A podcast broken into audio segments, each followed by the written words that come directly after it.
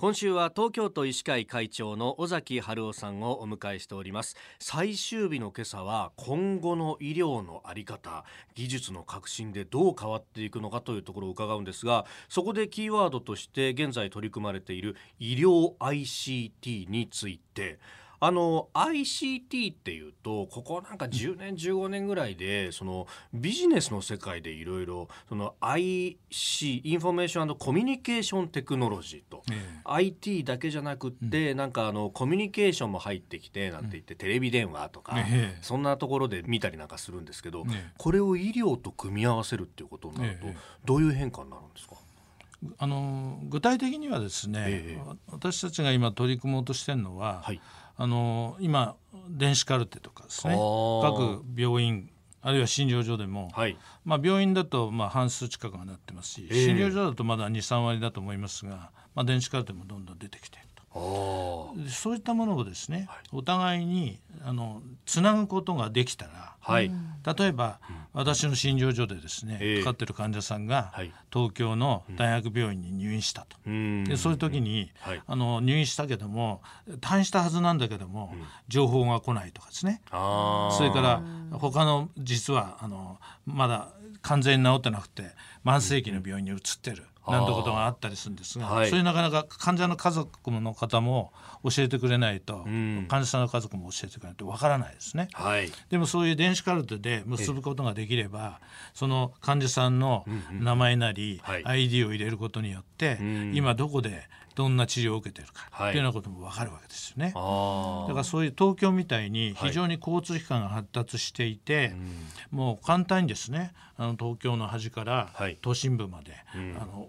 大きな病院を目指して流れていく人ってたくさんいますから、まあ、そういう方がどこで今どういう治療を受けてるのかっていうのが、そのかかりつけの先生とかですね、えー、分かる。あるいは病院の先生もその後退院した後どういうふうになってるかって分かれば、はい、非常にそのいろんな意味で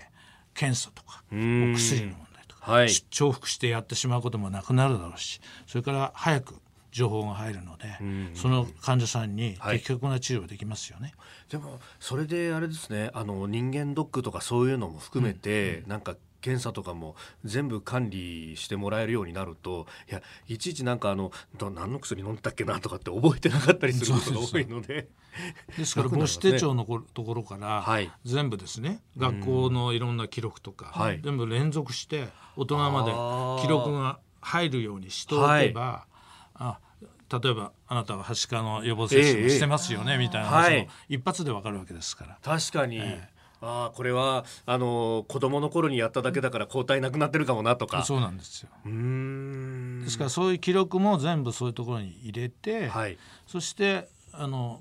外部には漏れない形で情報交換していけばですね。やはり今よりも非常に、はい、あのいい意味で能率的でね、はい、あの非常にいい医療が展開できるようになると思ってるんですよね。これさらに将来の話をするとそういうのを例えばマイナンバーカードとかでこう統一したりなんかすると、こう全部1枚でとかできるようにも技術的にはなっていくんですかね？技術的にはなると思いますけどまあ、あの自分たちのはい、あのスマホにですね自分の情報を全部入れておいてそして提供するような形の方がむしろ漏れないかもしれないですね。そっか、ええ、もうカード落としちゃったらそれでみたいなことになるカードの中に全部入ってますとそれを捉えると全部で済まちゃう、ね、だからまあいろんな形はあると思いますが、はい、でもやはり生まれてからですねずっと今まで生きたきたことのねいろんなヘルスの記録、はい、パーソナルヘルスレコードって言いますけどこれをちゃんと持ってるということは非常にこれから大事じゃないかと